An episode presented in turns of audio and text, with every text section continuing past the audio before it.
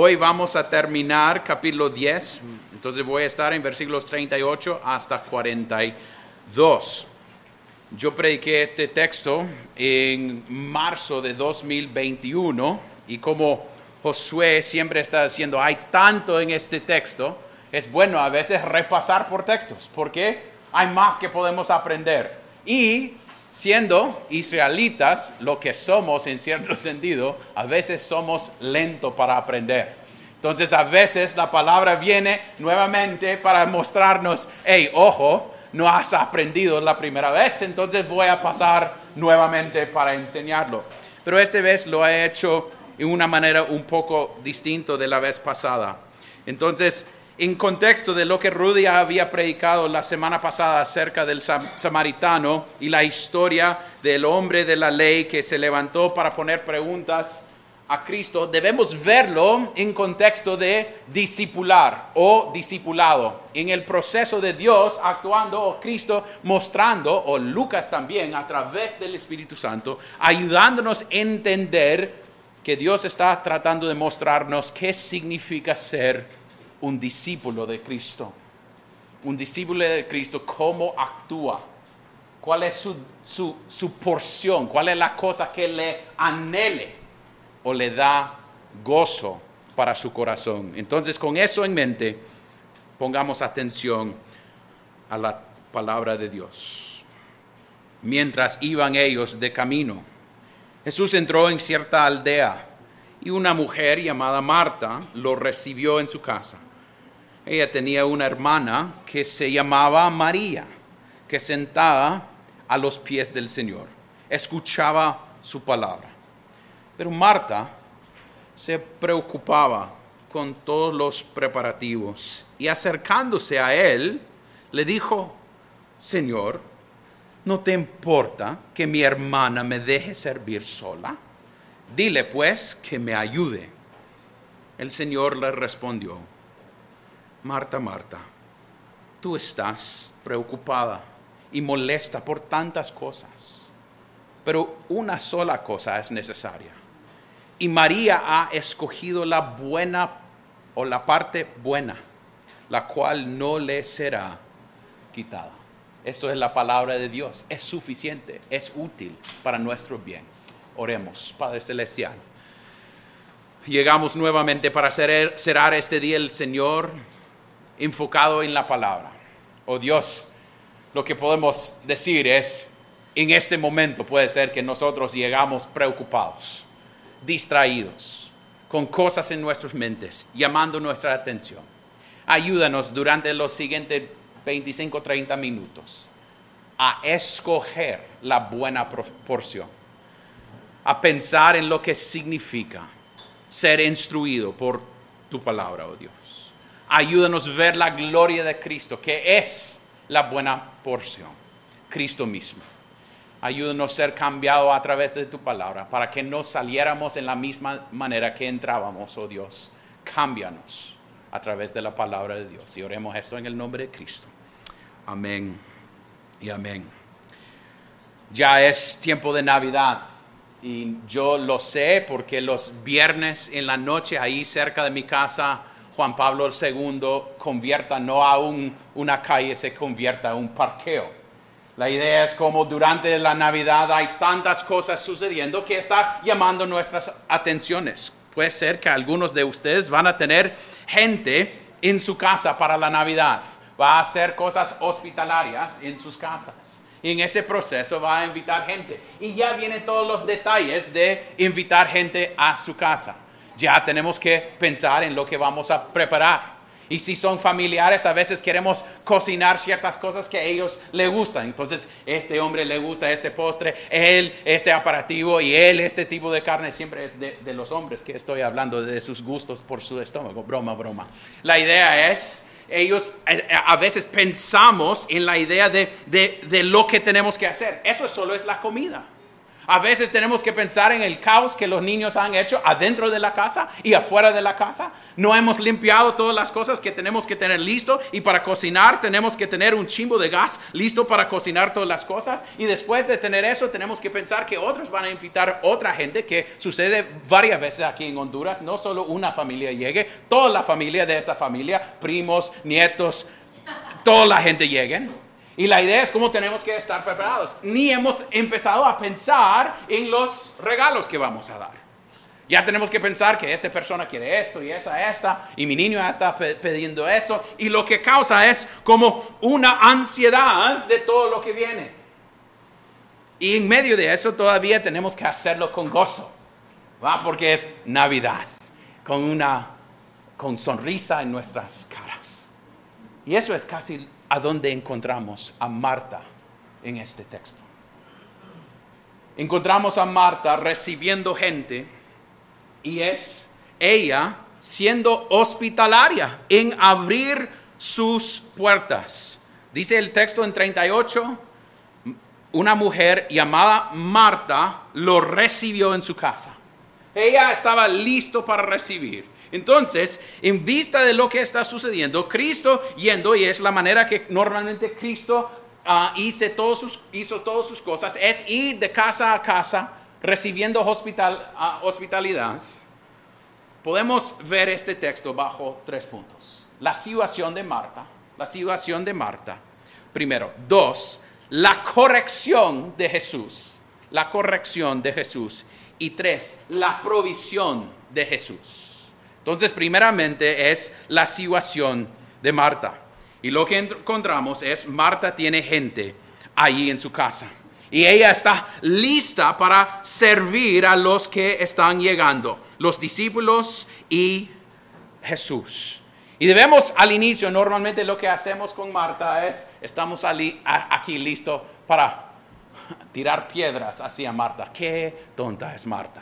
Ella no está pensando bien en lo que Cristo vino para hacer y ella ahí metido en sus cosas, pero ella de buena corazón quiere servir a Cristo y sus discípulos. Pero debemos confesar que hay ciertas cosas en su servicio que son malas. ¿Cuál, ¿Qué dice el texto acerca de ella?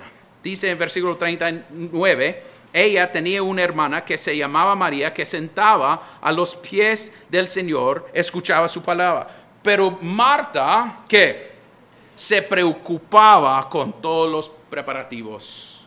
Entonces, la situación primera de, de Marta es, ella tenía gente en su casa, pero quería servir, pero estaba equivocada en su manera de servir. ¿Cuál fue su problema? Estaba distraída. Ella estaba listo para servir, pero estaba pensando en todas las cosas que está sucediendo alrededor. Y a veces eso es la misma manera que nosotros servimos. Recibimos gente en nuestras casas o vamos a, hacer cosas hospitalarias, o servir a otros, pero estamos tan metidos en los detalles que estamos al punto de no podemos descansar en el, proceso de ser hospitalario, porque estamos pensando en todos los detalles, porque queremos hacerlo perfectamente. Y estamos concentrados o distraídos en lo que está sucediendo alrededor de nosotros. Hace dos semanas estaba hablando con mi papá y él me dijo, que a veces pastores, cuando no tienen que predicar, son los hombres más peligrosos para la iglesia. Porque lleguen y no están predicando, entonces está fijando en todo lo que está sucediendo alrededor. Están distraídos. Y yo puedo confesarles que cuando no estoy predicando, hay cosas que están llamando mi atención. Y esto y esto y esto y esto. En vez de pensar en la idea que hemos llegado para escuchar la palabra de Dios. Y a veces tenemos que hacer el café, tenemos que traer pan, tenemos la cena después de, la cena del Señor, tenemos comida que tiene que estar ahí en el micro, tenemos esto, gente llegando a nuestra casa, que estamos aquí en la iglesia recibiendo la palabra, pero distraído por las cosas alrededor de nosotros. distraído con servir, cuando podemos decir, pero es una buena cosa servir a lo demás. Sí lo es. Pero a veces nosotros estamos distraídos en vez de ver a nuestro Cristo.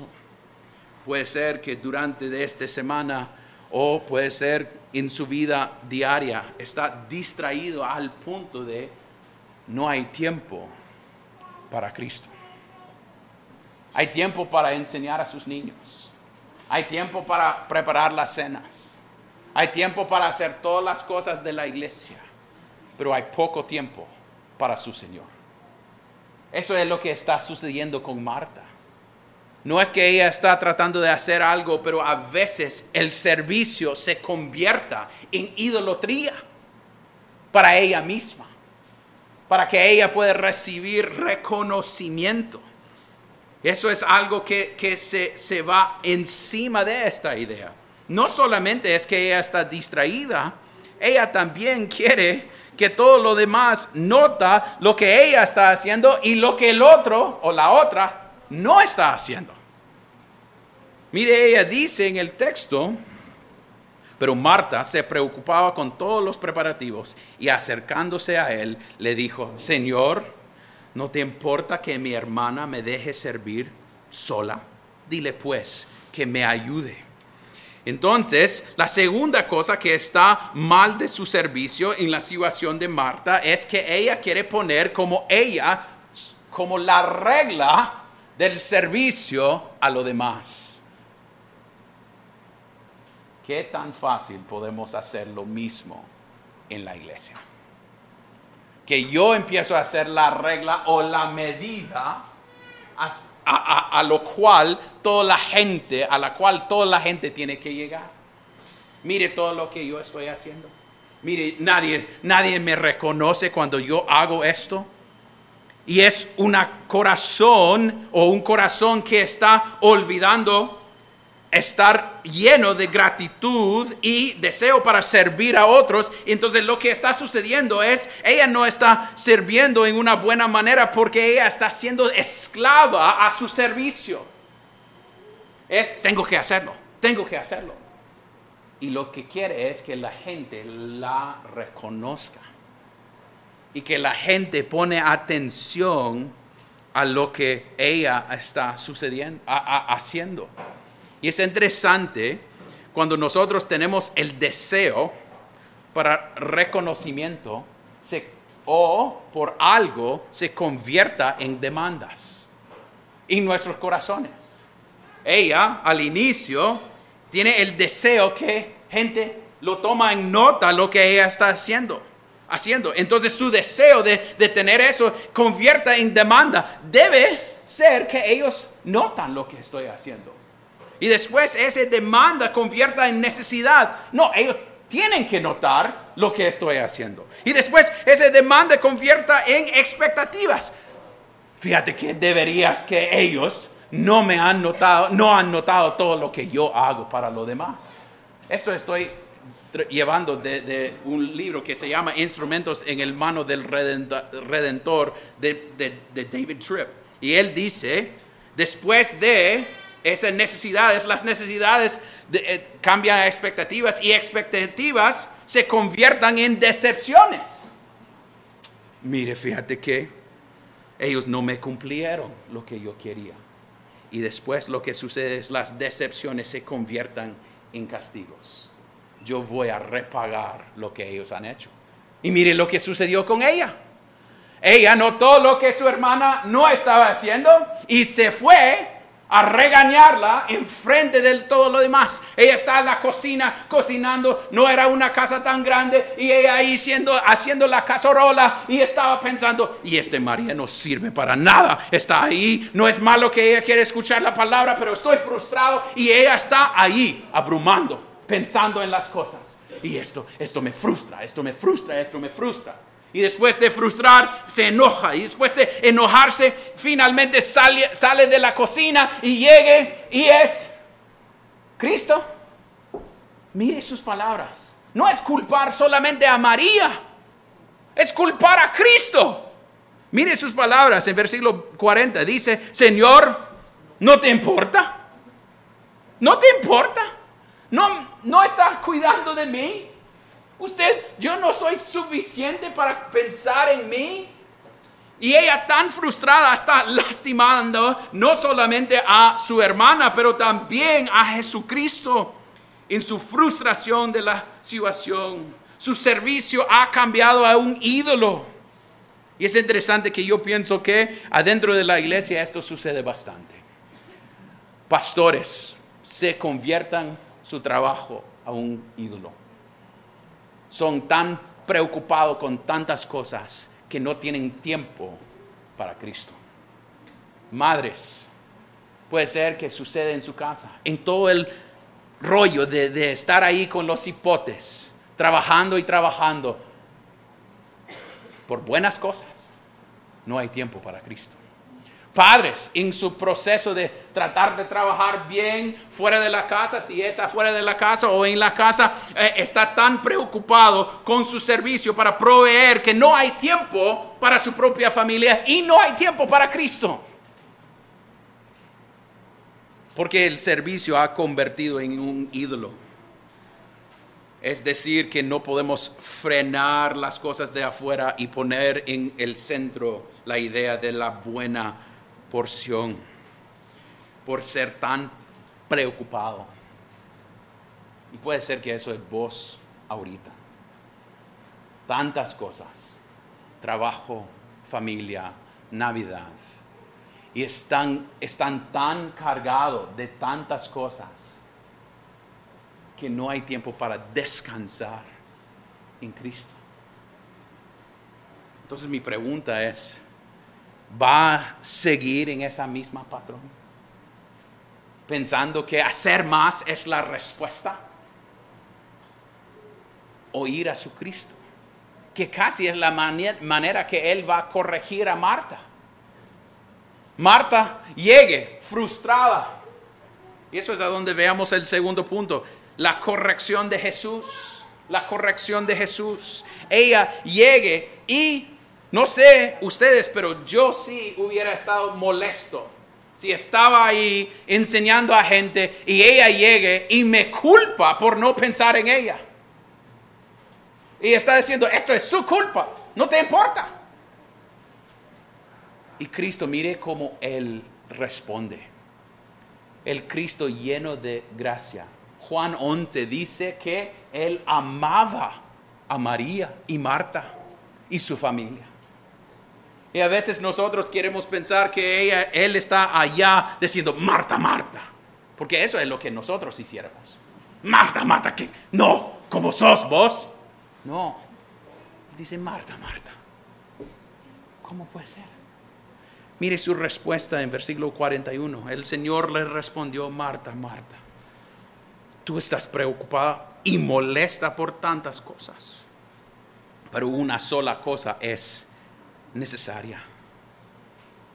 Él es alguien que le, la recibe en una manera manso y humilde. Marta, estas cosas que te llaman la atención, entiendo, entiendo, pero estás escogiendo malas cosas. Y él está tratando de corregirle, corregirla, pero en una manera tan humilde y tan lleno de gracia, tratando de mostrarla. Sí, él está corrigiéndola. Porque él dice, estás distraída. Estás distraída. Y puede ser que ahorita mismo Cristo a través de la palabra de Dios está haciendo tu nombre. Hey, andas distraído. Andas distraído ahorita mismo. ¿Cuánto tiempo más va a estar predicando este man? ¿A qué hora vamos a tener gente en la casa esta semana? ¿Qué tengo que hacer mañana en la mañana cuando llego, llego a la oficina? ¿Cuántas cosas falta para los niños mañana o hoy en la noche? Y estamos aquí distraídos y estamos perdiendo la buena porción. Y es interesante que en el griego no tiene esto, eh, en esta respuesta nos, nos da el pero para que sea más fácil leer. Pero dice en cierto sentido tantas cosas, una sola cosa. Es casi para mostrarnos esa diferencia, para marcar. Usted tiene tantas cosas y hay una sola. a donde debe poner su atención, no en tantas cosas alrededor. Entonces su manera de, de ayudarla es llamar su atención y está mostrándola que él sí le importa, ah, para él sí ella le importa.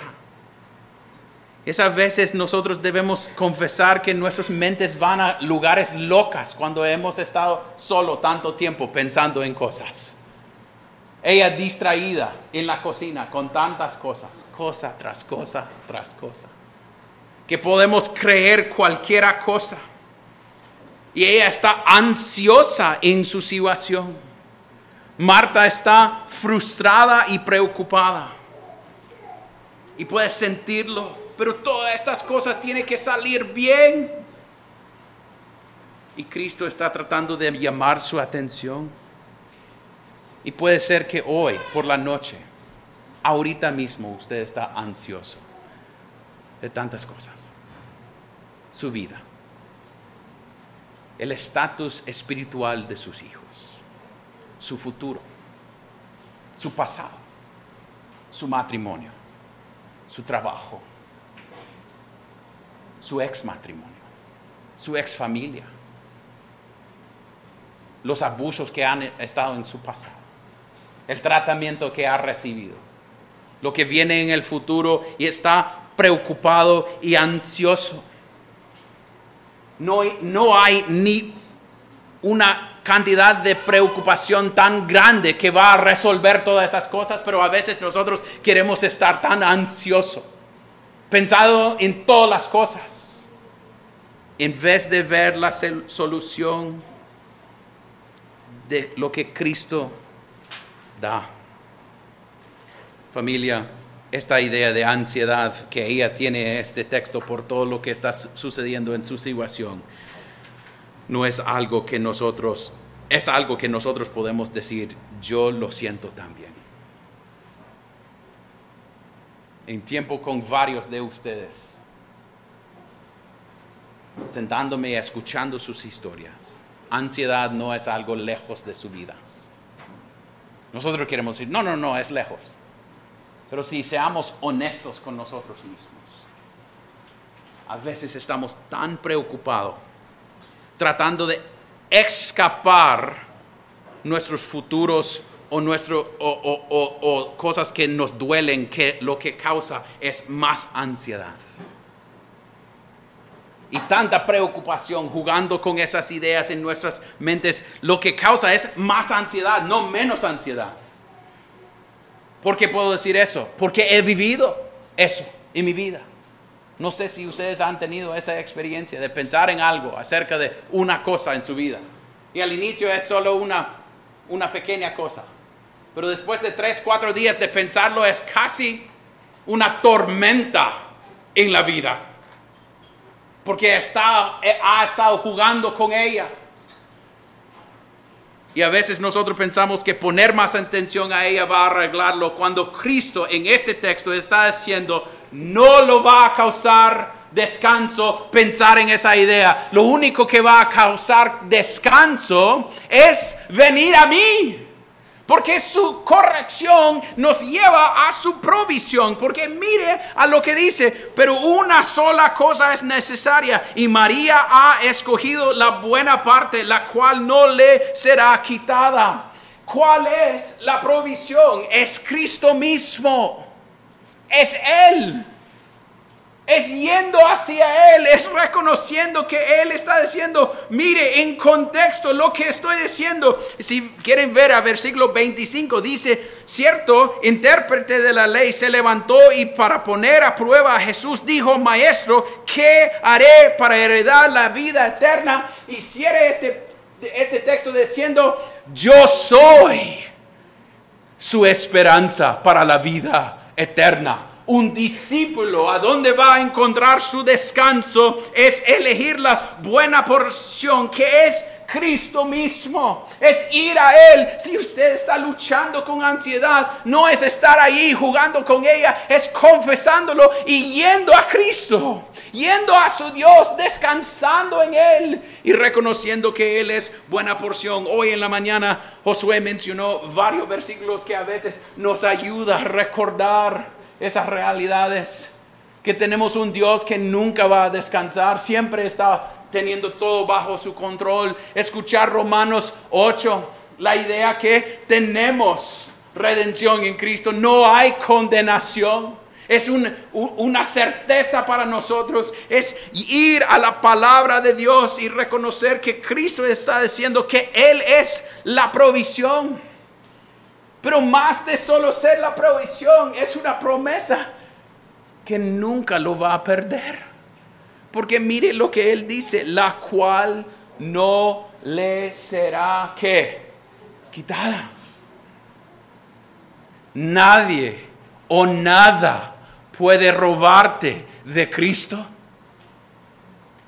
Todas las cosas del mundo pueden desaparecer, pero Cristo va a ser su sostenimiento va a ser su única esperanza. Es Cristo diciendo, yo soy la respuesta a su situación, Marta.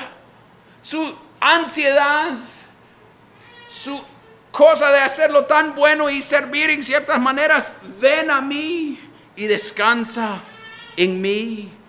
Es Él diciendo, yo soy el cumplimiento de toda la Torah, yo soy la, la promesa, yo soy la palabra de Dios y es algo que no le será quitada.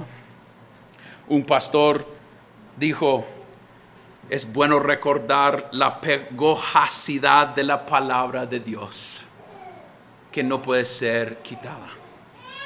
Yo recuerdo con, cuando mi mentor, uh, Will Thompson, estaba muriendo. Lo que él quería escuchar en su cama en proceso de morir quería escuchar la palabra siendo leído. ¿Por qué? Porque esta parte no puede ser quitada. Este cuerpo sí. Este mundo sí. Pero mi Cristo no. Y eso es lo que Cristo está haciendo en su ansiedad, en su depresión, en sus momentos de dificultad. Todo puede ser quitado, pero esto la palabra de Dios es suficiente y nunca jamás va a ser quitado que Él es la palabra de Dios. Él es la muestra de esa manera. ¿Cómo podemos saber eso? Porque Él tomó forma de siervo para venir, para morir, para resucitar, para estar a la mano derecha para nosotros. Familia, a veces nosotros veamos este texto y pensamos en la comparación entre a que seamos Marías o Martas. Los dos tienen sus beneficios y cada quien lleva su lado allá. Pero el enfoque del texto no es Marta y María. El enfoque del texto es la buena porción, que es Cristo. Si usted está luchando como creyente con las cosas en su vida, ansiedad, dificultad, trabajo, futuro, todo eso, venga a Cristo y descanse.